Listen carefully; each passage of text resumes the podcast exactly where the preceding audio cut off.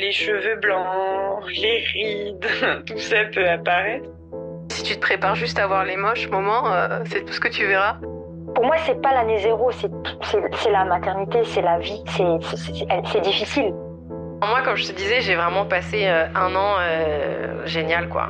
C'est beaucoup, beaucoup, beaucoup plus facile de gérer les crises d'un bébé que celle d'un toddler, en fait. Cette année-là, tu passes ton temps à repousser tes limites et ta zone de confort. Cet état-là n'est pas éternel. Comment ça va aujourd'hui, Mimi? Ça va?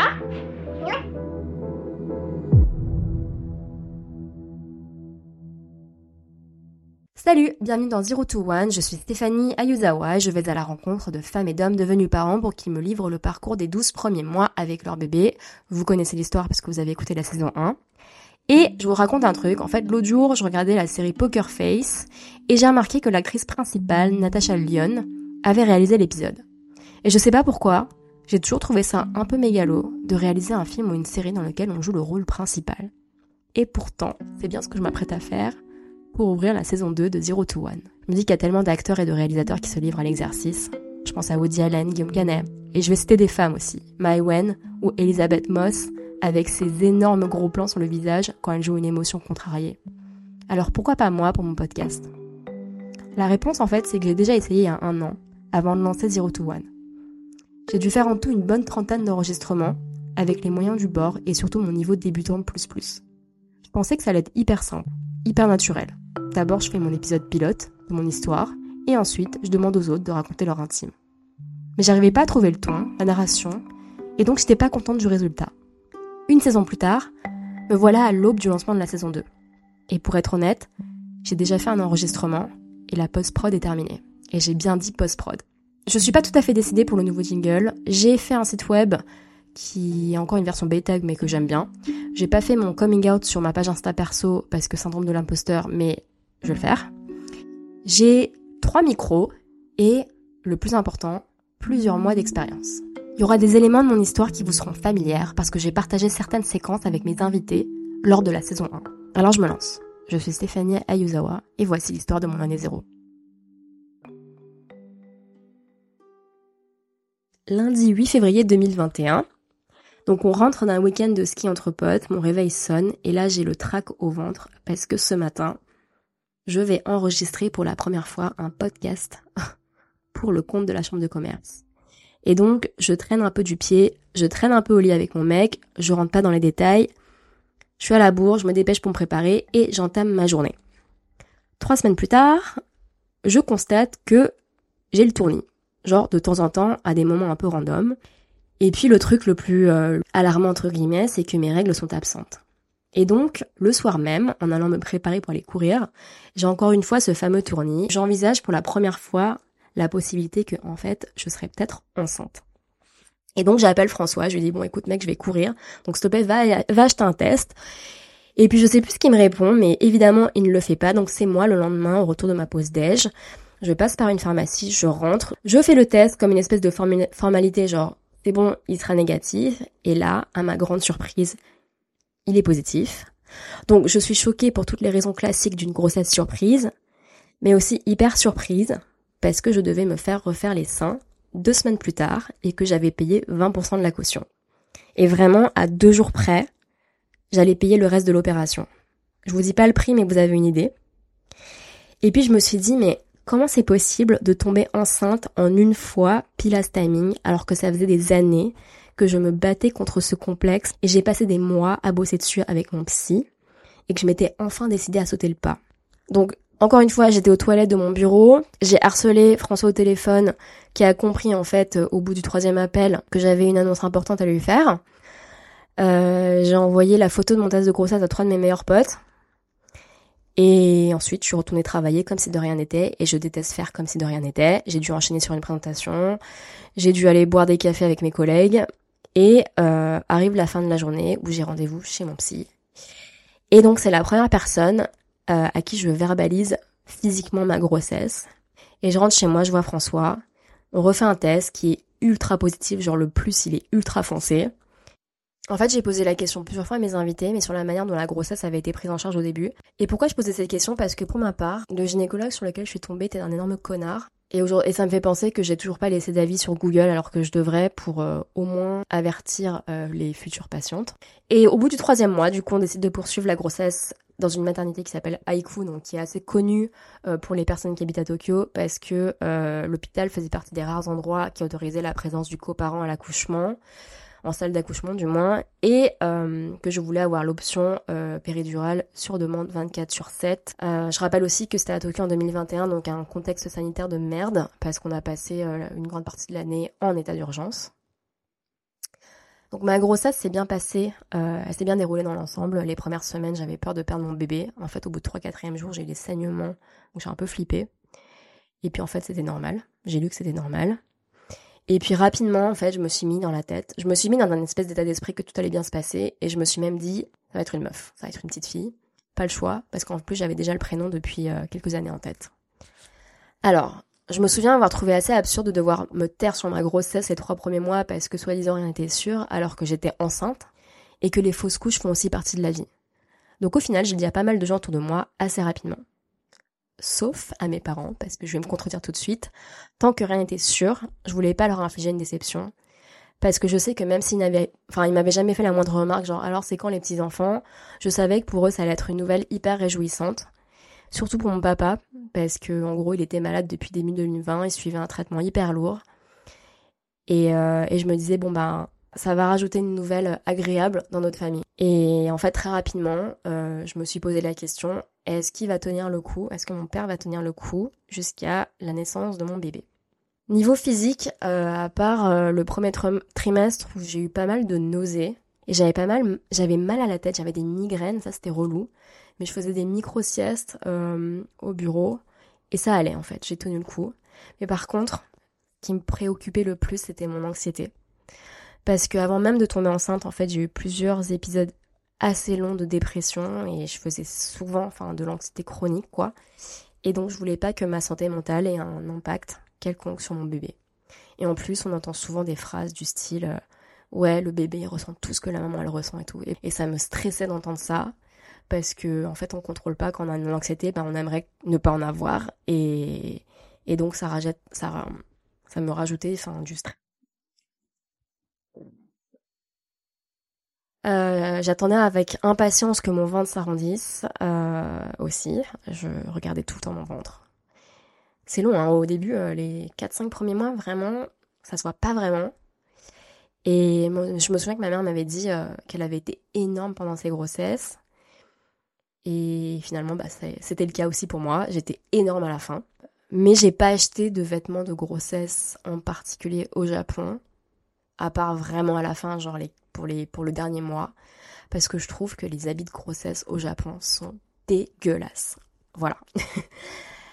Euh, oui, et je regardais sur Pinterest du coup les différents euh, pregnancy outfits machin, donc euh, j'ai acheté en fripe des robes bah, plus larges que celles que je portais d'habitude, où genre je nouais mon t-shirt par dessus, en dessous de mes seins, mais vraiment des tenues de grossesse japonaises, c'était mort quoi. Et puis je savais aussi que mon congé maternité débuterait en septembre. Et donc, euh, je m'étais mis en tête que je penserais vraiment à la préparation et l'après-grossesse à partir de ce moment-là, mais, qu'avant, il fallait que j'assure mes missions au travail. Euh, il fallait que l'été passe et qu'en gros, le reste euh, se mettrait en place bah, au début de mon congé mat, fin septembre. Et puis, je vais être transparente sur un autre truc qui m'a préoccupée pendant la grossesse, c'était mais à quoi ma fille va ressembler? Ou plutôt, est-ce que mon bébé sera beau? Parce qu'on a fait quelques échographies poussées. Je crois que c'est des échographies 4D, j'ai plus la, terminologie correcte, mais en gros, ils font une simulation du visage du bébé.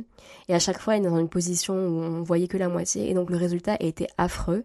Et ça a commencé à me stresser où je me dis, mais, elle va être, mais c'est, mais elle est, enfin, c'est, elle est pas belle. Et François, il me disait, mais on s'en fout. Enfin, moi, tant que, Fille ou garçon, je m'en fous, et tant qu'elle est en bonne santé, je m'en fous du reste. Et bien sûr que ce qui compte, c'est qu'elle soit en bonne santé. Mais ça n'empêche que je sais que pendant un moment, j'étais préoccupée, j'étais inquiète, euh, et j'avais peur que mon bébé soit moche. Et c'est comme ça, je le dis, c'était, c'était quelque chose, c'était une inquiétude que j'avais. Donc j'ai reçu pas mal de livres du style euh, future maman, mode d'emploi, etc. En fait, j'avais accès à des ressources en français, anglais, japonais, et du coup, il y avait certaines de ces ressources qui se contredisaient, ou juste il y avait juste trop d'infos. Et en gros, comme je travaillais dans le conseil à l'époque, j'avais, je devais déjà ingurgiter genre vraiment beaucoup d'informations au boulot. Et donc, j'avais pas envie de me rajouter ça. Je me disais, congé mat, tu t'en occuperas.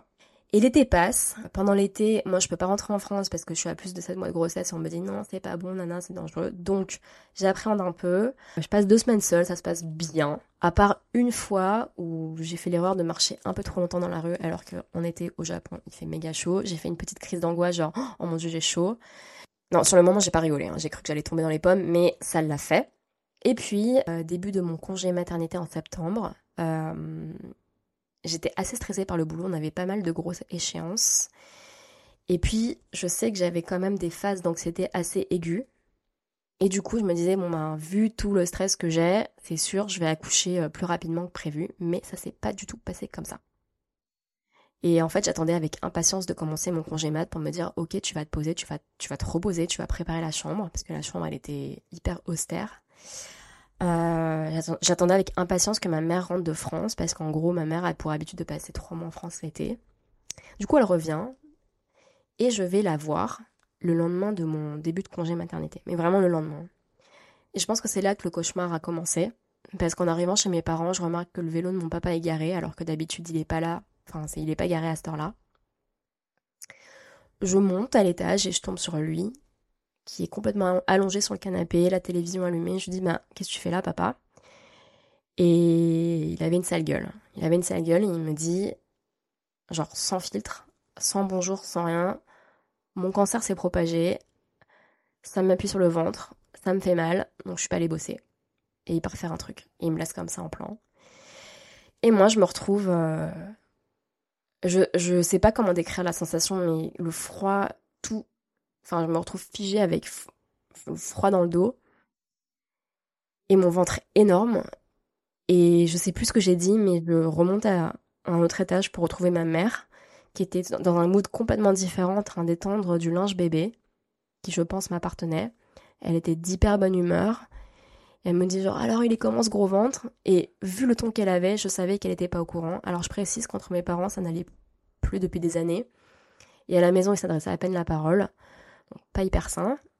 Et donc c'est moi qui ai dit à ma mère, mais t'es pas au courant pour papa? Parce que là, il vient de me lâcher un petit, euh, une, bonne petite mauvaise nouvelle. Et là, il y a son visage qui se fige, elle me lâche un Ah merde, suivi d'un euh, Stéphanie. Donc du coup, les prochains mois, ils vont être très difficiles. Et elle est partie faire un truc dans la chambre. Je pense qu'elle aussi, elle avait besoin de quelques minutes pour euh, digérer le truc. Et je me suis retrouvée face euh, au grand miroir de la salle de bain. J'ai vu mon reflet avec mon ventre énorme et je me suis mise à pleurer. Parce que euh, j'ai compris que euh, potentiellement la grosse crainte que j'avais de peut-être que mon père va pas tenir jusqu'à la naissance allait arriver. Donc voilà comment j'ai appréhendé les semaines qui ont suivi avec la peur au ventre, sans savoir vraiment ce qui se passait parce que mon père avait l'énorme défaut de pas communiquer sur euh, la situation en fait. Et je pense que c'est parce qu'il vivait mal, enfin c'était une souffrance pour lui. Donc, et déjà que c'est quelqu'un qui communiquait pas sur ses sentiments, mais là c'était encore pire. Donc c'est ma mère qui a eu la délicatesse de me tenir informée. Enfin c'est elle qui allait chercher l'info, qui a confronté la situation. Ça devait être extrêmement dur pour elle. Et elle m'a tenu informée des choses juste essentielles, genre les rendez-vous chez le médecin, euh, les rendez-vous avec l'arrondissement de Mégolo pour euh, déployer l'assistance à, la maison, euh, les démarches pour aller en soins palliatifs, prévenir ma sœur qui habite en France pour la faire venir, les hospitalisations à répétition, les rendez-vous dans les autres hôpitaux pour euh, de potentiels nouveaux traitements. Et enfin bref, un tourbillon d'étapes euh, les plus difficiles les unes que les autres qui nous rapprochaient du pire. Parce que c'est aussi à ce moment-là qu'elle m'a dit bon ben il lui reste trois mois. Et euh, donc du coup, j'allais euh, chaque semaine faire mon check-up de fin de grossesse. J'envoyais des vidéos euh, de mes échographies à mon papa. j'ai fait aussi appel à un photographe pour faire des photos de grossesse. Et je me rappelle qu'au moment où on prenait les photos, mon esprit était complètement genre pré enfin ailleurs. C'est flou. C'était flou. Le 28 septembre, François et moi, on est allés à la mairie pour se marier. on s'est marié un peu de manière précipitée. C'était prévu, mais on l'a on l'a fait euh, plus rapidement que prévu pour des raisons administratives avant l'arrivée du bébé. et je me souviens juste que j'espérais que mon père ne meure pas ce jour-là. Voilà la manière en fait dont j'ai appréhendé chaque jour pendant cette période. Où le soir, euh, par exemple, je regardais des films avec François et j'étais prise d'angoisse, où j'imaginais que je regardais mon téléphone et je découvrais un message horrible de ma mère. Euh, pendant cette période, je suis aussi allée au premier café des parents Hippo Hippo de ma vie. Donc Hippo Hippo, pour rappel, c'est l'association des parents francophones à Tokyo, où là j'ai rencontré les fondatrices, donc Célia et Alice. Célia qui est sage-femme, Alice qui est psychologue, euh, sophrologue, mais psychologue euh, spécialisée en petite enfance, périnatalité. Et là je me suis dit, ok, euh, je suis allée la voir, je l'ai prévenue de ma situation, elle a écouté avec attention. Et effectivement, j'étais déjà suivie par un autre psy, mais je me disais peut-être que psychologue spécialisé en périnatalité, c'est peut-être plus adapté si jamais je développe... Enfin, j'anticipais déjà Enfin, j'anticipais un peu à un moment où j'allais potentiellement péter un câble euh, pendant mon postpartum, en vue des circonstances. Et donc, je l'avais prévenu par anticipation qu'il se passait ça dans ma vie. Était très pour ça.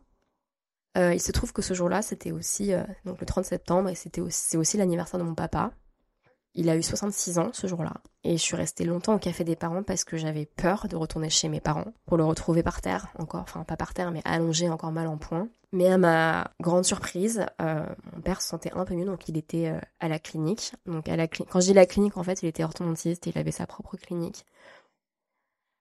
Euh, donc ma mère m'a dit ah bah papa il est à la clinique et cette phrase c'était une phrase que j'entendais depuis qu'il a ouvert sa clinique il y a plus de 20 ans et c'est une phrase doudou en fait. C'est une phrase pour moi qui signifie la routine.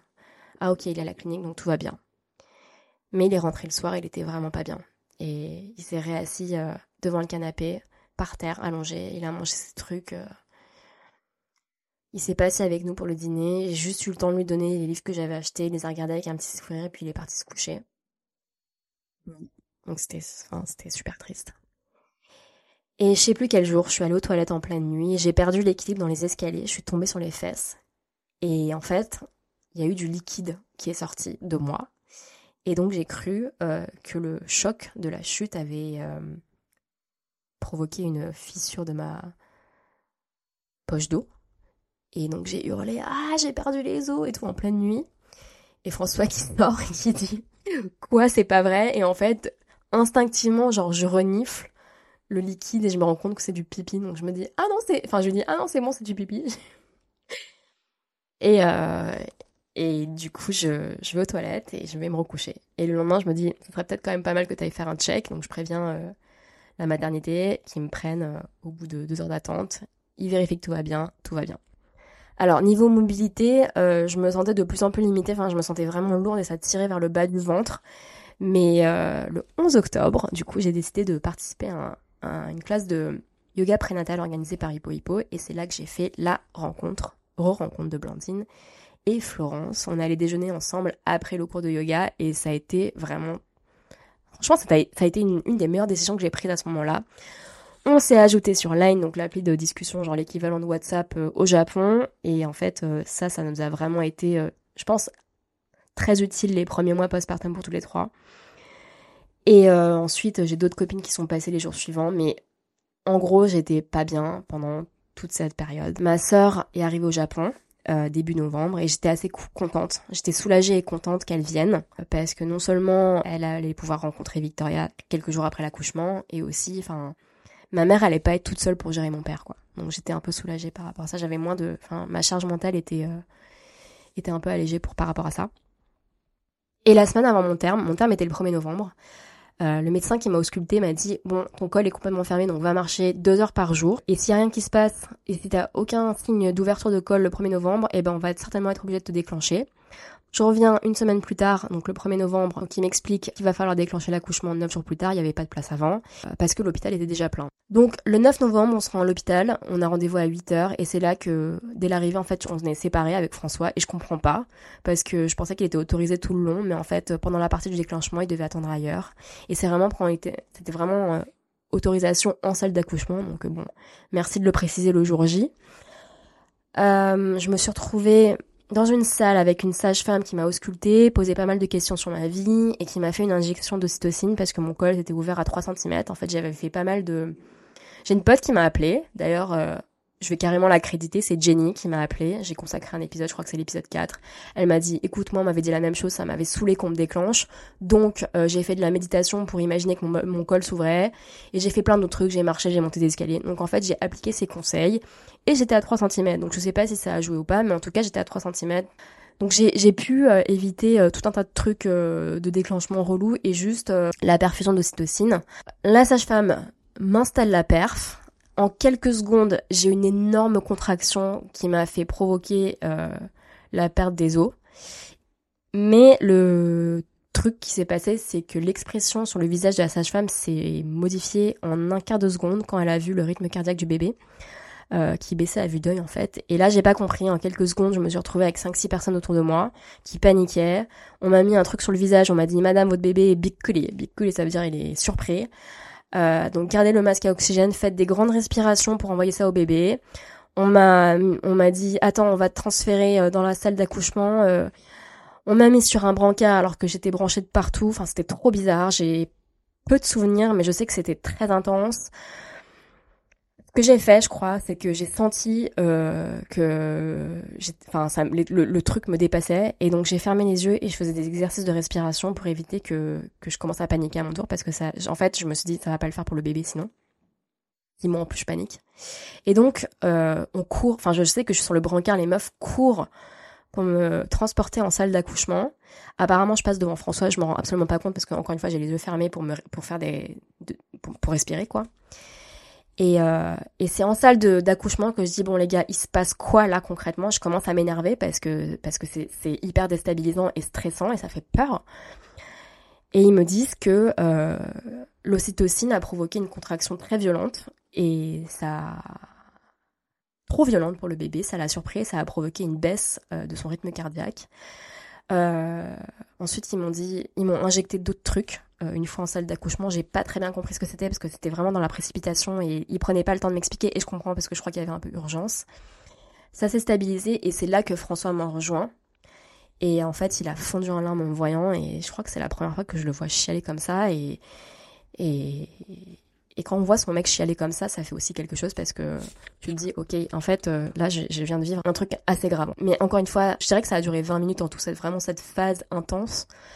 Le reste de l'accouchement s'est passé en quelques heures, 6 en tout. Mes contractions sont très vite rapprochées euh, et ont vite été très très douloureuses. Donc on m'a on a appliqué les conseils de respiration. François me guidait, il m'a fait des massages dans le bas du dos, mais j'ai vite réclamé la péridurale. Euh, c'était quelques minutes assez longues encore une fois où je devais pas bouger pendant la pause. Il y a mon corps qui s'est refroidi, j'ai commencé à avoir des fourmis dans le bas du corps. Ça m'a gratté. Je demandais si c'était normal que ça me gratte. J'avais trop peur de faire une mauvaise réaction, genre allergique à la péridurale et crever. J'avais peur de tout en fait. Euh, mais on m'a dit que c'était normal. Et puis après, euh, la douleur s'est estompée. Et je sentais juste en fait mon corps qui s'écartelait. Et, et vers la fin, j'ai recommencé à sentir de la douleur. Donc j'ai demandé à ce qu'on me redose ma péridurale, ce qu'on a fait. Et à la fin, euh, je vois que ma sage-femme commence à restresser, que le bébé, elle me dit que le bébé essaie de se positionner pour sortir, mais qu'il y a une possibilité de césarienne d'urgence. Alors je sais pas trop comment réagir. Je me dis bon, ce qui compte, c'est que le bébé sorte et que tout aille bien. Donc euh, encore une fois, je me retrouve entourée en quelques secondes de personnel médical.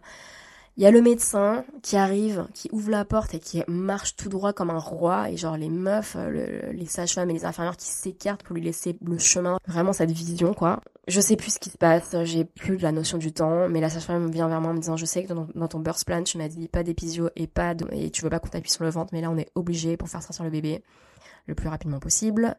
Et donc, je fais, vas-y, fais ce que tu veux, sors-moi ce bébé. Et donc, elle m'appuie sur le ventre, épisio, deux poussées, vraiment, genre, première poussée, je sens que la tête sort. Deuxième poussée, bébé sort. On transporte Victoria qui est couverte de sang. Et en fait, très rapidement, je, me, je capte qu'elle pleure pas. Alors je demande à François, genre, mais pourquoi elle pleure pas? Pourquoi on n'entend pas? Et je vois qu'il comprend pas non plus pourquoi elle pleure pas. Et, mais il essaie de me rassurer, genre à un moment, euh, j'essaie de regarder dans, la direction de Victoria, mais il me cache le visage. Donc je dis, mais qu'est-ce que tu fais? Et là, genre, instinctivement, je, je crie Allez, mon bébé, vas-y, mon bébé, allez, mon bébé. Et François, il me rejoint, donc on est en train de crier Vas-y, allez, mon bébé. Et on finit par entendre ses pleurs. On vient la poser sur moi. Et là, je découvre son visage. Donc, je vous rappelle que j'avais peur qu'elle soit laide.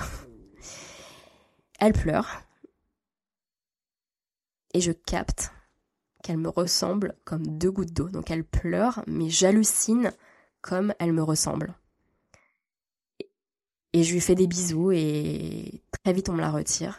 Après, je vais pas rentrer dans les détails de comment s'est passé le séjour à la maternité. J'ai détesté, je me suis rarement sentie aussi seule. Pas le droit aux visites. Et comme je m'étais à peine renseignée sur la manière dont allait se passer le séjour, euh, j'ai pris mon ordinateur en me disant que j'allais regarder des séries et me reposer pendant qu'on s'occupait de mon bébé. J'ai aussi pris une, chance, une chambre commune euh, parce que je me suis dit que de toute façon j'allais recevoir aucune visite, donc autant faire des économies. Ben, c'était la pire des erreurs. Non seulement j'étais sans mon bébé le premier soir, mais en plus avec l'adrénaline de l'accouchement, impossible de dormir. Donc j'entendais les autres femmes autour de moi avec leur bébé et je comprenais pas pourquoi je devais me taper les pleurs et les bruits des autres alors que mon corps était meurtri, je devais me reposer et j'étais même pas avec mon bébé. Là, euh, les effets de la péridurale euh, se sont estompés et donc j'ai commencé à avoir des douleurs au niveau de l'épisotomie. On m'a dit que j'avais perdu beaucoup de sang. Je savais pas du tout dans quel état était ma clochette. On m'a demandé euh, d'aller aux toilettes et j'étais là. Vous êtes ouf quoi, je peux pas marcher. Et donc, on venait me poser une sonde urinaire de temps en temps pour que je puisse faire pipi. Et un autre sujet qui m'a bien bien fait du mal, c'est l'allaitement. Alors j'en ai parlé au tout début, mais en gros les seins c'est un sujet sensible pour moi. J'ai été, je le suis plus trop aujourd'hui, mais j'ai été extrêmement complexée par ma poitrine depuis euh, le tout début de mon adolescence. Et en 2017, euh, enfin plusieurs fois j'avais envisagé de me faire refaire les seins. Et en 2017, j'ai commis une erreur, ou plutôt on m'a induit en erreur, et je me suis fait injecter une substance qui s'appelle aquafilling dans la poitrine, qui en gros, à l'époque, était vendue comme quelque chose de moins intrusif, moins douloureux que les prothèses. Et, euh, et en fait, pendant la consultation avant l'opération, j'avais bien posé la question, est-ce que si un jour j'ai un bébé, je pourrais allaiter? Et l'infirmière m'a souri de manière euh, convaincue en me disant il n'y a absolument aucun problème. Et qu'est-ce qui s'est passé par la suite? Ben, j'ai fait cette euh, injection, ça m'a coûté cher, le résultat n'était pas satisfaisant, et deux trois ans plus tard, je refaisais un petit benchmark des différentes possibilités d'opération pour cette fois mettre des prothèses, et là je découvre avec horreur que le process aquafining avait été retiré du marché parce que euh, il y avait eu plusieurs cas de complications dans plusieurs pays. Et donc, euh, je vous passe les détails, mais c'est une des raisons pour lesquelles je devais me faire opérer avant que je découvre ma grossesse. C'était pour retirer en fait l'aquafilling et les remplacer par des prothèses safe. Mais ça s'est pas passé comme ça du coup parce que je suis tombée enceinte et c'était plus possible de me faire opérer. Mais euh, en parallèle, ma mère, qui savait pas du tout euh, que j'avais fait tout ça, insistait pour que j'allaite. Elle m'avait acheté un florilège de soutien-gorge. Elle m'avait bien saoulée. Elle m'avait bien mis la pression en me disant tu vas voir c'est merveilleux etc. Alors que je, je culpabilisais déjà parce que moi je voulais certainement pas allaiter de peur de de peur qu'il y ait de l'aquafilling qui se mélange au lait maternel, quoi. Et donc, euh, ce que j'ai fait, c'est qu'à la fin de ma grossesse, euh, je, je suis rentrée en contact du coup avec Célia, la sage-femme française. Elle avait fait le parallèle avec des mamans qui étaient, euh, par exemple, alcooliques ou qui prenaient des médicaments. Et en gros, les effets de l'allaitement restaient quand même positifs. Donc, rien ne m'empêchait d'allaiter quelques jours et arrêter ensuite. Et donc, je me suis dit, bon, bah, c'est ce que je vais faire. Je vais allaiter quelques jours et ensuite j'arrêterai. Sauf que ça s'est pas exactement passé non, ça non plus. Et j'ai du mal à synthétiser cette partie sur l'allaitement et la poitrine parce que c'est encore un sujet qui me fait mal. Euh, où mes erreurs du passé m'ont rattrapé, mais en même temps on s'est un peu foutu de ma gueule, donc euh, c'est un traumatisme. Mais ce qui s'est passé, c'est que en plein travail d'accouchement, alors que j'avais les jambes écartées, il y a une des infirmières qui est venue me voir en me disant donc je sais qu'il s'est passé ça parce que je l'avais précisé pendant le suivi de grossesse. Je sais que vous avez subi, subi cette intervention. Est-ce que vous pourriez contacter la clinique qui vous a opéré pour vous confirmer qu'il n'y a aucun problème pour allaiter? Et en fait, on ne demande pas ça à une femme qui est en train d'accoucher. Et d'ailleurs, j'ai pas eu le courage de le faire. C'était la première fois que je reprenais contact avec eux. J'avais pas la force à ce moment-là mentale de le faire. C'était trop traumatisant. Je savais pas comment expliquer le truc. Donc, ce que j'ai fait, c'est que j'ai contacté euh, la clinique qui devait m'opérer, qui était au courant de ma situation, mais ils ont pas voulu se mouiller, c'est normal. Et donc le lendemain, après avoir accouché, la maternité est encore venue me voir en me disant Est-ce que tu peux les contacter s'il te plaît? Parce que là, Victoria, elle a rien mangé, euh, machin, machin. Donc euh, la culpabilité, mais de pression. Je les appelle et ils me répondent avec légèreté Non, mais si vous n'avez pas eu de complications depuis, euh, depuis 2017, il n'y a aucun problème pour, pour allaiter. Je reporte ces propos à la sage-femme qui me regarde d'un air dubitatif. Elle me fait Je reviens. Elle se casse. Elle revient, elle me fait En fait, euh, pour être très transparente avec vous, pour être tout à fait transparente avec vous, nous avons eu des cas similaires aux vôtres de mamans qui ont subi la même opération. Or, quand elles ont, allaité, elles ont eu des problèmes d'inflammation, etc. Nous, on ne prend aucune euh, responsabilité si jamais vous avez le moindre problème euh, à cause de ça. Donc réfléchissez bien, mais nous, on vous le déconseille très fortement. Donc j'étais là, ok, coup de pression. Donc je décide de pas allaiter. On commence à me dire oui parce que là Victoria elle a rien mangé depuis 12 heures. Enfin moi moi je, j'entends ça, je me dis je me dis mais pourquoi vous la nourrissez pas bande de trous du cul? Enfin voilà. Je décide de pas allaiter, mais en plus de ça, ils rajoutent une couche. Ils viennent me voir quelques jours, deux trois jours après l'accouchement, ils me disent vous allez avoir une montée de lait, ça va être très douloureux. Comme vous allaitez pas, on vous recommande de prendre le médicament pour bloquer la montée de lait. Donc je fais mais je vais pas prendre ça, genre ça va se ça va se calmer, ça va s'estomper si j'allaite pas naturellement. Non, et ils m'ont dit non mais ça va être très douloureux, il peut y avoir des infections machin. Donc en gros, euh, comme j'étais réticente à prendre le médicament, ils ont joué la carte de OK, bon ben vous voulez pas nous écouter, on va vous faire on va faire venir un gynécologue qui va vous expliquer les risques. Donc coup de pression encore et là j'ai dû enfin ouais, j'ai dû prendre à contre-cœur ce médicament qui a bloqué du coup la montée de lait et en parallèle Victoria sur moi. Du coup quand je la prenais dans mes bras en fait, je voyais qu'elle avait le réflexe de chercher mon téton et genre je me retirais et ça m'a brisé le cœur quoi. Ça m'a brisé le cœur. Donc ouais, euh, sujet sensible. Et un autre coup de gueule à passer du coup, que j'ai très mal vécu et qui m'a absolument plus donné envie d'accoucher à Aiku et même au Japon d'une manière générale, c'est que les chambres, ces putains de chambres qui coûtent la peau des fesses, ne sont pas équipées en toilettes, sauf les chambres individuelles premium qui coûtent genre 500 euros la nuit. Et donc on fait quoi? Eh ben nous, toutes les nouvelles mamans tout abîmé par l'accouchement, bah on va prendre sur nous, encore une fois, seul hein, à l'époque, parce que Covid tout ça, on va prendre notre bébé, on va marcher jusqu'à la nurserie, on va déposer notre bébé, on va marcher jusqu'aux toilettes, et donc pipi et number two hyper douloureux à se rincer hyper maladroitement avec une pipette machin on, ne nous a rien expliqué. Donc déjà c'est voilà et puis on va remarcher jusqu'à la nurserie, récupérer notre bébé et remarcher ensuite vers notre chambre. Et donc tout ça avec des points de suture à vif et c'était horrible. Parce qu'on n'a pas le droit de laisser notre bébé seul dans notre chambre. Parce qu'il n'y a pas de toilette dans la chambre.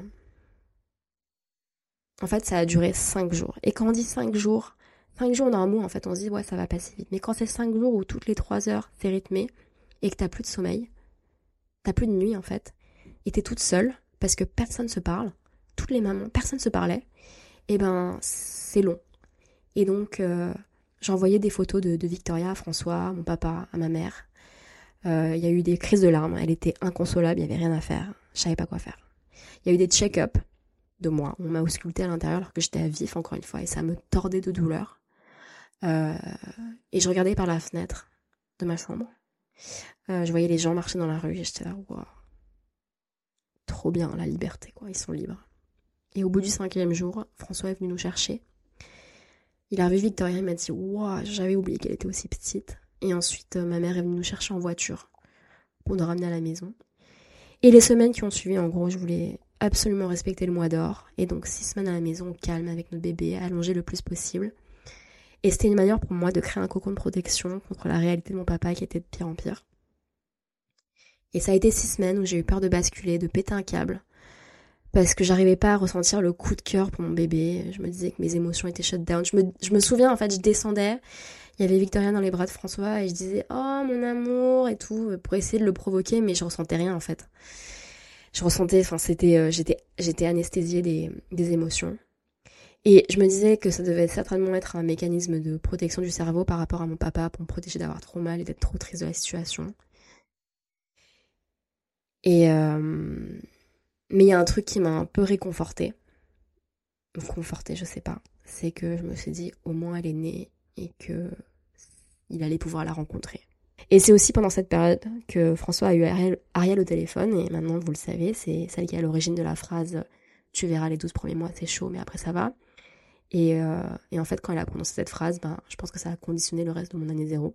Six semaines, on on n'était pas trop sûr de savoir comment gérer les biberons. Euh, en fait, j'avais pris mes repères à la maternité, donc il fallait absolument que j'achète exactement le même modèle pour faire exactement la même chose. Ou je checkais son nombril aussi pour pas que ça s'infecte. J'avais aucune idée de la manière dont il fallait l'habiller. Enfin, franchement, les bodys, ça sert à quoi On les met sous quoi Avec quoi et tout Aucune paumée. Donc finalement, en fait, on... c'est pas très compliqué. Euh, et puis je me forçais à rester allongée et à pas sortir parce que voilà, encore une fois, c'était le cocon de protection. Mais en même temps, je comptais les jours en me disant, voilà, je pourrais sortir dans deux semaines. Je pourrais sortir dans six semaines, dans trois semaines, dans deux semaines. Ça y est, la moitié est passée, etc. Et c'était vraiment un espace-temps bizarre et en vrai, c'est pas un bon souvenir. Je garde pas un bon souvenir et je pense que je veux plus jamais revivre un truc pareil de ma vie. On alternait un réveil sur deux pour les deux nuits biberon, donc ça nous faisait euh, dormir en fait en moyenne 6 heures chacun, donc c'était assez cool. Et puis François avait pris un mois off, un mois de congé paternité, donc ça c'était vraiment bien. Je me suis aussi euh, renseignée sur les outils qui pouvaient nous soulager pour la confection du biberon et je suis tombée sur le Baby Brezza où en gros t'appuies sur un bouton et en quelques secondes t'as un bibi, donc c'était super cool. C'était très cher, je l'ai trouvé en seconde main, mais vraiment ça vaut le coup. Il y a eu la première visite des deux semaines d'ailleurs aussi, première sortie, hyper soulagée de sortir. Et puis la visite des un mois, où là c'était cool aussi, on est sorti plus longtemps, il faisait beau, le ciel était bleu, j'ai trop kiffé, j'ai mis une jupe et un gros pull. En fait, je voulais vite remettre mes sables d'avant parce que je me, rendu compte, je me suis rendu compte en fait que je rentrais plus dans mes pantalons, que mes hanches s'étaient élargies, enfin vu qu'elles s'étaient écartelées, et eh ben je ne rentrais, je pouvais plus, euh, je pouvais plus fermer mes pantalons d'avant, grossesse. Euh, j'ai eu un entretien avec une infirmière qui vérifiait si tout allait bien et à chaque fois je disais que oui, euh, Victoria, mon bébé allait bien, mais que moi non parce que mon papa était en train de mourir et que c'était juste difficile. je sais même plus ce qu'on me répondait, mais je sais que la maternité a passé le mois à l'arrondissement euh, dans lequel on habite pour qu'il y ait des sages-femmes du coin qui puissent venir me rendre visite de temps en temps et me donner le, un point de contact pour surveiller mon état. Au final, les six semaines se sont vite écoulées et pour marquer le coup, en fait, j'avais prévu de me faire tatouer. En fait, j'avais prévu de me faire tatouer avant de me rendre compte que j'étais enceinte et on m'a dit que c'était pas possible de tatouer une femme enceinte et allaitante. Et comme je n'étais plus enceinte et que je n'allaitais pas, je me dis bon bah c'est l'occasion de concrétiser le tatouage que j'étais censée faire. Et j'en ai profité pour me faire faire aussi les ongles parce que les deux personnes étaient à l'époque au même endroit dans un studio qui était un peu mon c'était hyper doudou en fait, c'était deux euh, deux mamans francophones en plus, single mom et donc elles savaient très bien ce que c'était qu'un elles avaient connu elles-mêmes le postpartum. D'ailleurs, je précise aussi qu'au bout de six semaines, j'ai eu mon retour de couche et j'ai énormément saigné. Et j'ai tellement saigné que j'ai taché le siège où je me faisais tatouer et j'ai eu méga honte. Et la tatoueuse a eu la délicatesse et euh, je sais pas si elle écoutera un jour. Je la salue, Hachi, euh, mais elle a eu la délicatesse de plaisanter en me disant mais non regarde ton tatouage qui a saigné et, j'ai trouvé ça trop cool. Voilà. J'ai eu aussi euh, des prises de conscience qui m'ont ça a duré quelques secondes, mais ça m'a bien fait flipper. Mais je me suis rendu compte que je ne pourrais plus jamais de ma vie faire spontanément quelque chose. Et bêtement, j'ai pensé à un truc que j'avais jamais pris le temps de faire, que j'avais toujours repoussé. C'était en fait prendre des cours de pole dance. Et en fait, en regardant, je me suis dit, mais les cours, ils sont à 18h et je pourrais plus jamais y aller de ma vie. Quoi. Je suis emprisonnée dans ce rôle et il fallait que je tienne constamment Victoria dans les bras alors que je ressentais rien et que j'avais besoin de temps pour moi. Et puis en fait, je me suis calmée, je me suis dit non non attends attends, t'es pas toute seule, t'es avec François et que en fait, c'est plus je suis pas emprisonnée, c'est juste une question d'organisation. Et ça m'avait calmée. Mais j'ai compris quand même que la liberté telle que je la vivais jusqu'à présent était terminée. Et j'ai finalement été à ce cours de pole dance et j'ai adoré. Je me suis dit que j'avais envie de continuer au moins une fois par semaine. Et d'ailleurs, c'est à ce moment-là que j'ai découvert mon corps en voyant le reflet en entier dans un grand miroir. Et effectivement, mes hanches étaient larges et mes cuisses étaient énormes. Et petit spoiler, je ne suis plus jamais retournée dans ce studio de pole dance, mais bon, j'ai une bonne excuse. Mon père a rencontré Victoria pour la première fois courant décembre, et moi, c'était la première fois que je revoyais mon père en presque deux mois. Et il avait l'air de quelqu'un, enfin, il avait l'air d'aller mal.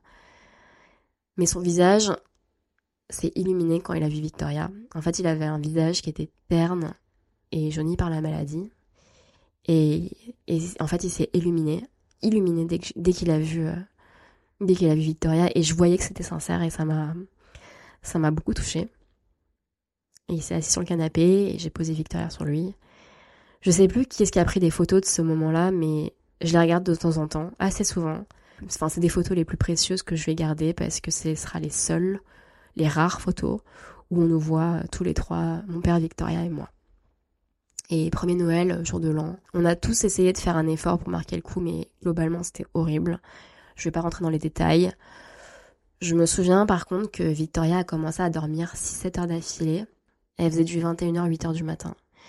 Et euh, j'avais entendu dans un podcast qui s'appelle Ex de Agathe Le Caron, pas le citer, une histoire où elle disait que certains bébés dont les mères traversent une période difficile se font tout petits et font également très vite leur nuit. Et je crois que c'est un peu ce qui s'est passé avec Victoria. En janvier, François reprend le travail, progressivement, mais bon, full time quand même. Et c'est là que je me retrouve véritablement seule à m'occuper de Victoria et de pas savoir vraiment quoi faire avec elle. Donc je marchais, je faisais des balades pendant des heures autour de la maison, autour du quartier, et j'élargissais de plus en plus. Je m'arrêtais quand elle pleurait pour lui donner le biberon et je continuais à marcher sans but, juste être dehors, quoi. Et je l'ai dit dans le prologue, mais c'est pendant cette période que j'ai eu un nouveau regard sur les personnes qui occupent l'espace public en journée. Ce sont les vieux et les mères seules avec leurs enfants. Et je me suis dit qu'on était tellement, en fait, à vivre ce truc. Ce truc aussi vieux que l'humanité, mais qui reste ouf de devenir parent du jour au lendemain et de devoir s'occuper H24 de son bébé en perdant totalement sa liberté. Que dans la plupart des cas, que dans la plupart des cas, ce sont les femmes, que ce soit leur choix ou non, qui mettent une pause à leur carrière pour s'occuper de leur bébé. Et les hommes reprennent le cours de leur vie, laissant un travail immense, sous-valorisé et non rémunéré aux femmes. Et c'était encore méga invisibilisé. Et je m'en rendais pas compte avant, parce que je m'en foutais, parce que ça me concernait pas. Mais comment c'est possible que les hommes ne prennent pas autant de congés que les femmes pour s'occuper de leur bébé Pourquoi d'office c'est à la femme d'avoir cette charge? Alors oui, bien sûr, on connaît tous une exception, blablabla, mais globalement, franchement, c'est la femme qui prend ce rôle. Et encore aujourd'hui, c'est un sujet qui me trigger direct. je rigole, mais je rigole pas en fait. Pour en revenir à ces longues heures à pousser Victoria en poussette, eh ben, je me suis fait une tendinite au poignet qui en tout 5 mois, je pense. Et donc, j'ai fait plusieurs séances chez l'ostéo, d'autres médecins, rien à faire. J'ai porté une orthèse pendant plusieurs mois, rien à faire. J'ai fini par faire un faux mouvement qui m'a fait trop mal. Je suis allée voir un nouveau médecin qui m'a fait une piqûre dans le poignet de je sais pas quoi, qui a fini par me guérir. Mais pendant cinq mois, à chaque fois que je devais changer Victoria, la porter, la laver ou même faire des trucs quotidiens pour moi, genre m'essuyer, eh ben je le faisais dans la douleur. Parce que mon poignet, c'était mon poignet droit, et je suis évidemment droitière. Voilà. Donc oui, en janvier, je marchais pendant des heures entières dans le froid sous le soleil bleu de l'hiver au Japon.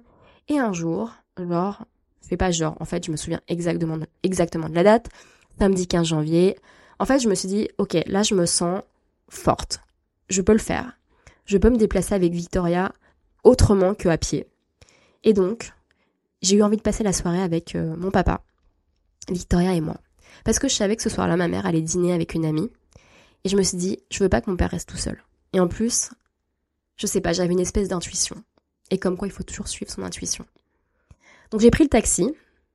Et euh, oui, non, je prenais pas le train non plus, je prenais le taxi, mais déjà pour moi c'était une grosse étape. Euh, je suis allée chez mon père, enfin chez mes parents, et j'ai passé la soirée avec mon papa. J'ai dit, vas-y papa, on commande une pizza. On a regardé un, un show japonais sur Netflix, et on a parlé, presque comme si de rien n'était, avec Victoria qui dormait à côté, et c'était cool. Très cool. D'ailleurs, je me suis dit, en fait, on a tendance à diaboliser la routine, mais là on a fait un truc qu'on aurait fait d'habitude sans maladie, sans bébé, sans rien. Et que finalement, c'est la routine qui devient quelque part une Madeleine de Proust.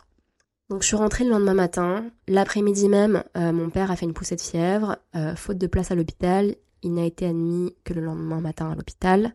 Et ironie du sort, ça a coïncidé avec le matin où j'avais rendez-vous avec mon chef de l'époque. Et je voulais lui demander de prolonger mon congé maternité qui devait prendre fin euh, en avril 2022, donc six mois de congé maternité en tout mais je voulais repousser à un an. Je lui dis que je vivais dans un cauchemar latent euh, depuis septembre, euh, que j'étais absolument pas en état de reprendre le travail en avril. Il a compris, il m'a dit qu'il y avait même moyen de par exemple recommencer à travailler ponctuellement à partir d'avril sur l'émission de mon choix.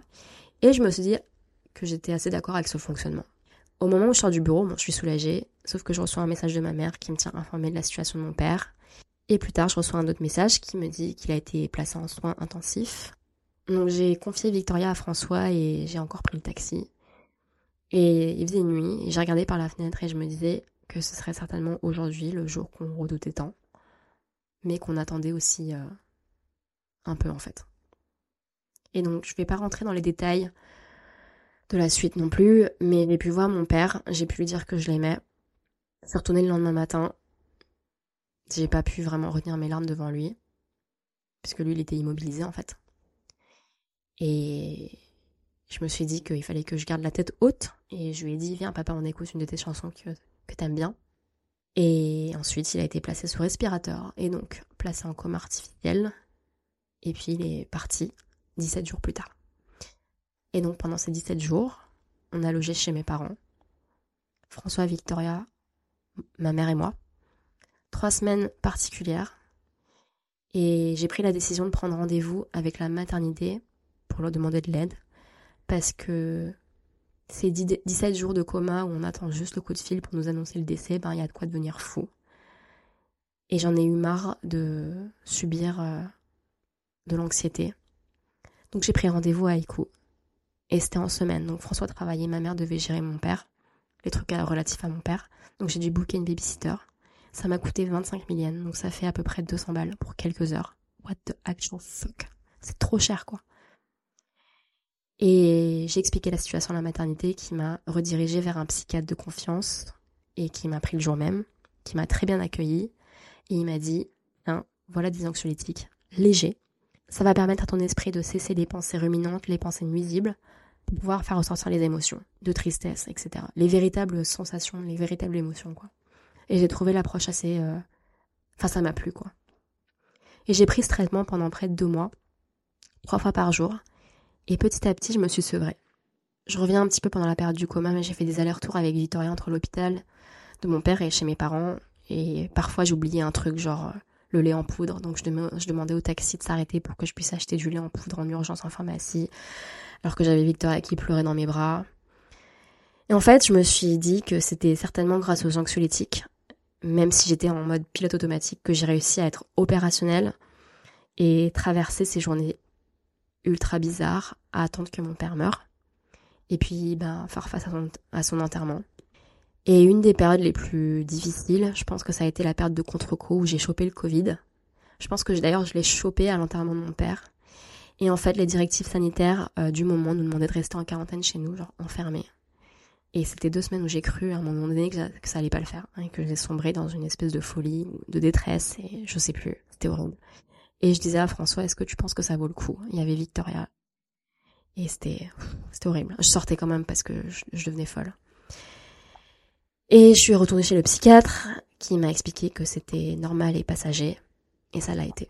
Ça n'a pas été facile, ça a été hardcore parce que personne ne comprenait, ne comprenait en fait la couleur psychique que je ressentais. Mais encore une fois, petit à petit, c'est passé. C'est à ce moment-là que j'ai décidé de mettre euh, Victoria à la crèche parce que j'arrivais plus à m'en occuper. Et je me souviens des horaires que j'avais écrites euh, au début sur le planning. Je mettais 9h, 17h30 parce qu'à une époque, elle s'endormait à 18h30. Donc je me disais, ok, en fait, j'ai que une heure à m'occuper d'elle la journée. Et j'ai pas réussi au final. Au final, ça a été du 9h, 16h30. C'était l'heure qui faisait la différence en fait pour moi. Et bien sûr que j'ai culpabilisé de la mettre à la crèche si jeune, ça m'a longtemps fait culpabiliser. Mais je me sentais aussi beaucoup mieux de pouvoir disposer de mon temps, de sortir faire des trucs. De pouvoir aussi faire des trucs admin relatifs euh, au décès de mon père, sans, être, sans être interrompu. Et aussi, donc du coup, quand je pose la question à mes invités, est-ce que vous avez reçu des remarques maladroites C'est parce que, en fait, je m'en suis pris quelques-unes à ce moment-là. Et ça m'a fait chier, ça m'a fait mal des phrases genre ah mais tu l'as déjà mise à la crèche ou des expressions euh, sur le visage surprise quand je disais qu'elle est à la crèche. Genre oh elle est si petite. En fait pendant longtemps j'avais ce besoin de préciser que j'allais mal parce que je venais de perdre mon père pour justifier le fait que je l'avais mise à la crèche. Et pareil pour l'allaitement, est-ce que tu l'allaites? Comment tu fais pour l'allaitement? Et voir toutes les mères autour de moi allaiter et que moi je pouvais pas, bah ça me faisait mal. Mais j'allais pas détailler toutes les raisons à chaque fois, parce que déjà on s'en fout, et ensuite je me suis dit que si je m'étais retrouvée avec une mère qui me racontait une histoire similaire à la mienne, j'aurais dit que c'était pas grave et que c'était très bien comme ça parce qu'elle faisait déjà du mieux qu'elle pouvait. Donc on est tellement plus sévère avec soi-même. Un des premiers trucs où j'ai repris mes esprits, ça a été une sortie entre mamans. Donc encore une fois, c'était Florence et Blandine. Et j'ai fait une partie du trajet seule. J'ai rejoint Flo pour faire le reste du trajet ensemble, en train. Et ça a été cool parce que je lui avais dit que à l'époque, euh, prendre le métro seul, avec mon bébé me provoquer de l'anxiété, donc euh, merci d'avoir fait le trajet avec moi. Et ça m'a fait vraiment du bien de sortir comme ça. Puis j'ai recommencé à voir petit à petit des gens. On a fait nos premiers séjours au ski, premier trajet en Shinkansen avec Victoria, c'était dur. on a commencé à avoir des souvenirs sans avoir ce poids, cette charge mentale d'appréhender la pire des nouvelles, parce qu'en fait, c'était derrière nous. Donc, j'ai pas pu faire de ski, pour des raisons évidentes, mais j'ai fait de la raquette avec Victoria en porte-bébé. Et qu'est-ce que j'ai été conne, c'est tellement chaud physiquement, en plus elle s'est mise à pleurer à mi-parcours et impossible de la calmer. Et puis impossible de faire demi-tour en fait parce qu'on a commencé à descendre, donc on a continué. Et puis en fait j'étais surprise par ma force physique et mentale de pas avoir paniqué en plein milieu des bois enneigés, genre au sommet des montagnes. En plus j'ai appris par la suite qu'il fallait pas que les bébés en dessous de 3 mois fassent de la télécabine parce que la pression c'était pas ouf pour les oreilles. Mais bon, bah c'est trop tard parce que je l'avais déjà fait. Et petit à petit j'ai commencé à sortir la tête de l'eau, j'ai commencé à faire des trajets en métro seul avec Victoria. Je lui parlais en disant que j'étais trop fière de nous qu'on ait réussi. Et au début, c'était des trajets courts, des, trajets que je connaissais bien. Et puis, je me suis imposé de nouveaux challenges, genre des trajets avec un changement et tout. Les mois qui ont suivi euh, ont été intéressants, je dirais. Euh, on a une nouvelle routine entre la crèche et la reprise de mon travail euh, sur des missions, sur des missions ponctuelles. J'avais l'impression d'avoir retrouvé un peu mon corps, enfin pas mon corps dans le sens la forme et le poids, mais plus la, la force physique, comme avant. Euh, je prenais plus d'anxiolytiques, vraiment de temps en temps. Et, j'avais l'impression d'avoir retrouvé une vie qui ressemblait à celle d'avant. Et je pense que c'est grâce à la crèche qu'on a réussi à mettre en place une routine et nous a posé en fait un rythme. Et j'étais super contente de pouvoir choisir mes missions de travail, de travailler d'où je voulais. Je passais pas mal de temps au Starbucks de Shinjuku Yoen. Le cadre était super beau. Je rentrais dans presque toutes mes fringues. C'était un plaisir de me préparer, déposer Victor à la crèche, d'organiser mon temps comme je voulais. Et le soir, j'étais de nouveau libre à 18h30 parce qu'elle s'endormait avec une immense facilité. Je suis allée à un cours de diversification alimentaire organisé par l'arrondissement dans lequel j'habite et j'étais la seule sans bébé. On m'a demandé si c'était à la maison avec son papa et j'ai répondu non, elle est à la crèche. là aussi, on m'a fait Ah, ah, so Ah, ah bon, en japonais. Et la diversification alimentaire m'a pas mal stressée, je savais pas trop comment commencer, je savais que je voulais qu'elle soit le mieux nourrie possible, mais j'avais aussi la flemme de rajouter cette charge à ma routine, qui était devenue quand même beaucoup plus simple. Alors, il existe plein de moyens différents d'introduire les aliments au bébé, et en fonction des langues, il y a des informations différentes et qui se contredisent. Et donc ça aussi, ça m'a fait chier. Surtout que c'est moi qui ai pris en charge l'intégralité du processus, que François ne s'en est pas occupé. En fait, il exécutait ce que moi j'avais mis en place quand je lui demandais mais toutes les recherches venaient de moi, toute la préparation venait de moi, et c'est encore un sujet de tension entre lui et moi aujourd'hui. Et je peux pas ne pas cuisiner pour ma fille et attendre de voir ce qui se passe, parce qu'en fait, ça pénalise Victoria. Donc je prends sur moi et je le fais. Mais encore aujourd'hui, c'est vraiment un gros sujet de tension entre nous. Il y a une autre période, après un peu ce moment de répit où j'ai trouvé un, j'ai re-retrouvé un rythme de vie, en fait, c'est aux alentours des six mois de Victoria, j'ai commencé à faire du coaching. Bon, en gros, j'ai mis fin à ma thérapie avec mon psychologue de l'époque, qui convenait plus du tout à mes besoins, et je me suis pris un retour de flamme sur un sujet sur lequel je faisais l'autruche depuis vraiment un moment, et qui est mon travail. Et au bout de quelques séances de coaching, en plein voyage à Kyoto avec ma belle-mère et ma mère, François, Victoria et moi, c'était notre premier voyage un peu loin, au-delà du ski, et eh ben j'ai recommencé à me sentir hyper mal. Et tellement mal que j'ai fait des insomnies et j'ai recommencé à prendre des anxiolytiques. Et je comprenais pas pourquoi je recommençais à sombrer jusqu'à ce que je réalise que je ne souhaitais plus retourner travailler dans, dans l'entreprise dans laquelle j'étais en septembre et qu'il fallait que je quitte cet endroit. Et ça m'a bouffé deux semaines tout jusqu'à ce que je prenne rendez-vous avec mon chef et que je lui dise que je reviendrai plus, que je terminerai les missions sur lesquelles j'étais engagée, mais que mon chapitre chez eux était terminé. Et dit comme ça, on dirait que ça, a été simple. Mais en fait, ça a été une des choses les plus difficiles que j'ai eu à faire de ma vie. Vraiment, ça a été euh, très dur. Et ma coach m'a, m'a aidé, m'a accompagné. Heureusement. Mais sortir d'un système, d'un statut, d'un confort qui va avec tout un questionnement sur qu'est-ce que je vais faire de ma vie après ces quelques mois hardcore que je viens de passer. Et en fait, mon corps m'a parlé, quoi. Ce mal-être que j'ai ressenti, c'était mon corps qui m'a mis face à la réalité pour me dire qu'il fallait que j'arrête de, les mots, sont un peu durs, que j'arrête de gaspiller mon temps parce que je n'ai plus de temps comme j'en avais avant d'avoir Victoria. Et j'ai mis euh, au moins un mois à me remettre de cette euh, démission et que mon anxiété se stabilise de nouveau. Mais ça a été vraiment dur. Vraiment, vraiment dur. Et je me dis, est-ce que c'est normal de passer par tous ces bouleversements émotionnels quand on devient mère? J'écoutais beaucoup de podcasts parentalité à l'époque parce que le sujet de l'attachement et l'amour me questionnait beaucoup et me faisait beaucoup culpabiliser parce qu'en fait je ressentais pas Enfin, en gros, j'avais l'impression que mes émotions étaient anesthésiées, donc je me disais, mais c'est quoi l'attachement? Pourquoi j'arrive pas à être comme les autres mamans qui sont transformées depuis l'arrivée de leur bébé? J'en ressemblais à des mamans aimantes, alors que moi, je préférais la mettre à la crèche pour me retrouver, avoir un semblant de vie comme avant. Je cherchais aussi à consoler ma peine d'avoir l'impression qu'on m'ait volé les joies du postpartum à cause de, bah, de cet événement tragique de vie. Et j'étais à la recherche de témoignages similaires. J'ai même écrit à Bliss à l'époque pour raconter mon histoire. Et spoiler, on m'a jamais répondu. Pendant cette période, même si le sujet de l'allaitement restait sensible pour moi, je me suis dit que quand même la vie était bien faite et que si j'avais allaité, j'aurais pas pu prendre d'anxiolytique et j'aurais pas pu partir à Hokkaido pour gérer la succession de mon père, parce que j'y suis allée plusieurs fois. Et puis la mettre à la crèche aussitôt aurait impliqué un peu plus d'organisation et j'avais vraiment pas l'espace mental à l'époque pour ça. J'ai pas précisé non plus, mais j'ai confronté la clinique qui m'a opéré pour leur dire qu'ils avaient bien foutu la merde dans ma vie et que c'était leur responsabilité de vérifier sur le champ que je n'avais aucune anomalie au niveau de la poitrine. Et au fur et à mesure des séances de coaching, j'ai eu envie de confronter toutes les choses qui polluaient ma vie pour les exterminer et devenir une, une version un peu meilleure de moi-même pour Victoria. Qu'est-ce que j'ai envie de faire de ma vie, de mon couple, de ma famille? Confronter mes phobies de merde pour pas les transmettre à Victoria, genre la peur de l'avion. Essayer de résoudre cette question d'attachement. J'ai voulu tout faire en même temps et en fait c'était trop. Naturellement, en fait, il y a l'écriture qui m'est venue à l'esprit. J'ai ressenti le besoin d'écrire sur le début de ma grossesse, mon accouchement, mon postpartum et la fin de vie de mon père. Ça m'a obsédée, je pensais plus qu'à ça. J'ai écrit des pages entières en restituant les faits dans les détails, en détaillant mes émotions et mon état d'esprit sur le moment, et en illustrant avec des photos et des captures d'écran. Et j'en suis arrivée à rédiger genre 80 pages, un truc plus long que mon mémoire de master. Et j'ai terminé l'écriture juste avant mon départ en France, en juillet 2022. Premier voyage en France après 4 ans et demi d'absence. J'allais revoir tellement de gens, rencontrer tous ces bébés qui sont nés entre temps, avec un énorme tour de France en perspective, mais avant, il fallait que je passe l'étape de la 14 heures de vol avec un bébé. Qu'est-ce que j'ai flippé. Mais ça l'a fait. Et peut-être que mon cerveau a effacé une partie du voyage, mais ça l'a fait. Et depuis, j'ai refait quatre vols long courrier, les gars, dont un tout seul. je suis trop fière.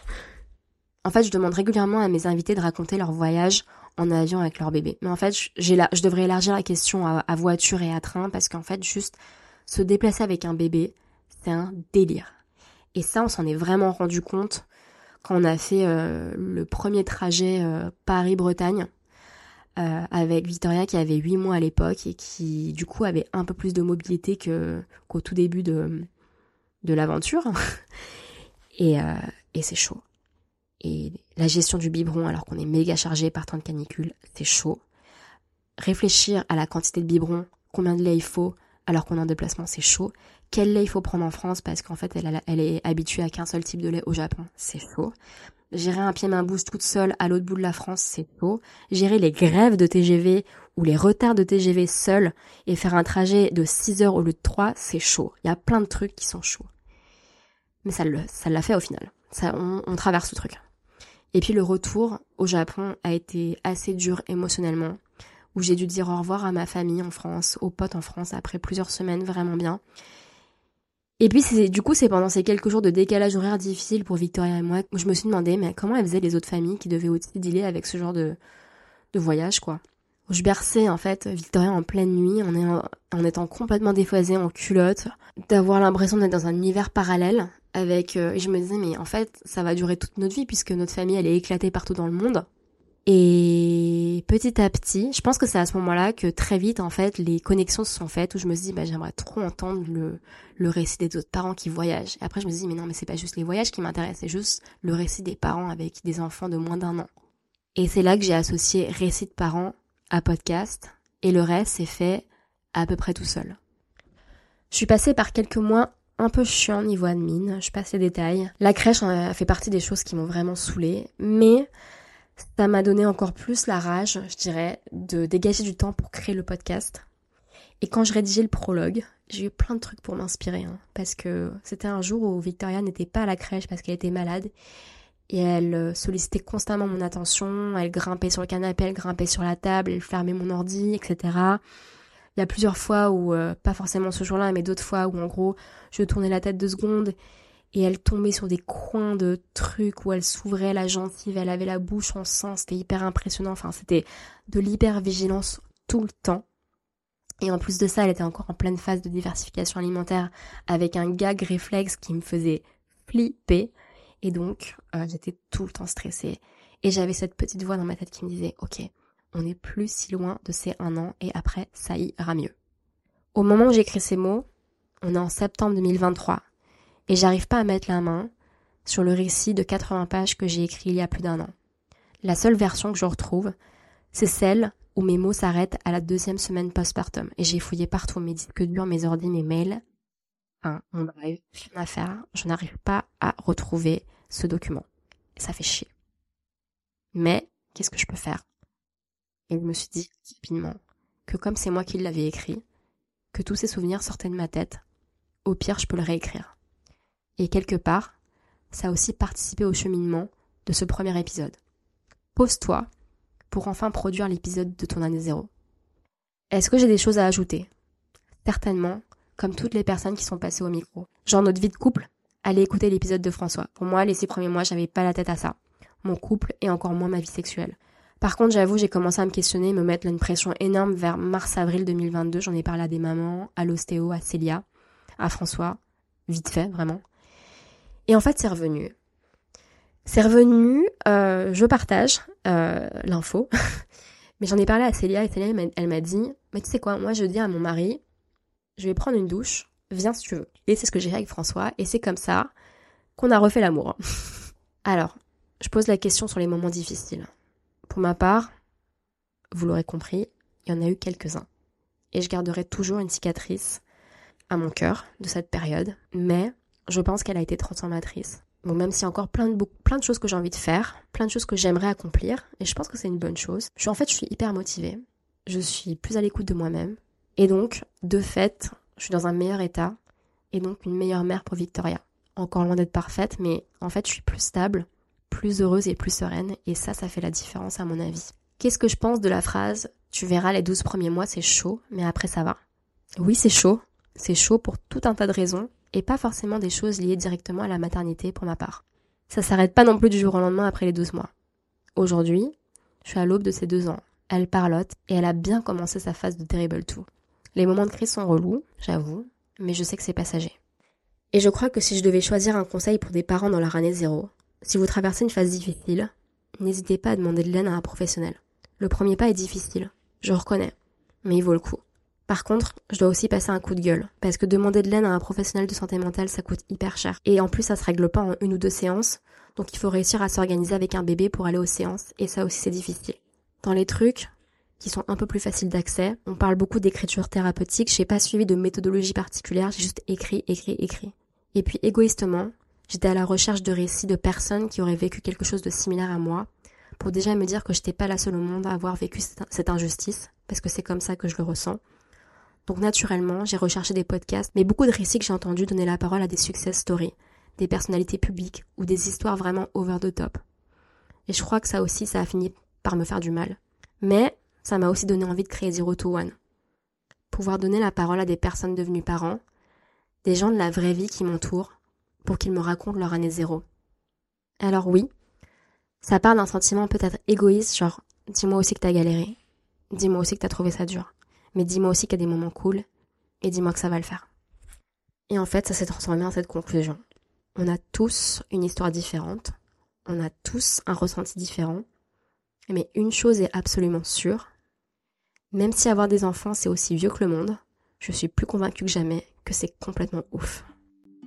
Voilà, j'espère que l'épisode vous a plu. Si c'est le cas, n'hésitez pas à mettre 5 étoiles sur vos plateformes d'écoute, ça m'aide pour le référencement. Si vous souhaitez soutenir le podcast sous forme de petit café, même un seul, il y a le lien Buy Me a Coffee en barre d'infos. Vous pouvez aussi suivre les coulisses du podcast sur Instagram, at 021 podcast avec un underscore entre chaque mot. N'hésitez pas à le partager à vos proches, à vos potes qui sont dans leur année zéro et aux personnes qui n'ont peut-être pas compris pourquoi vous étiez moins dispo après la naissance de votre bébé. Bisous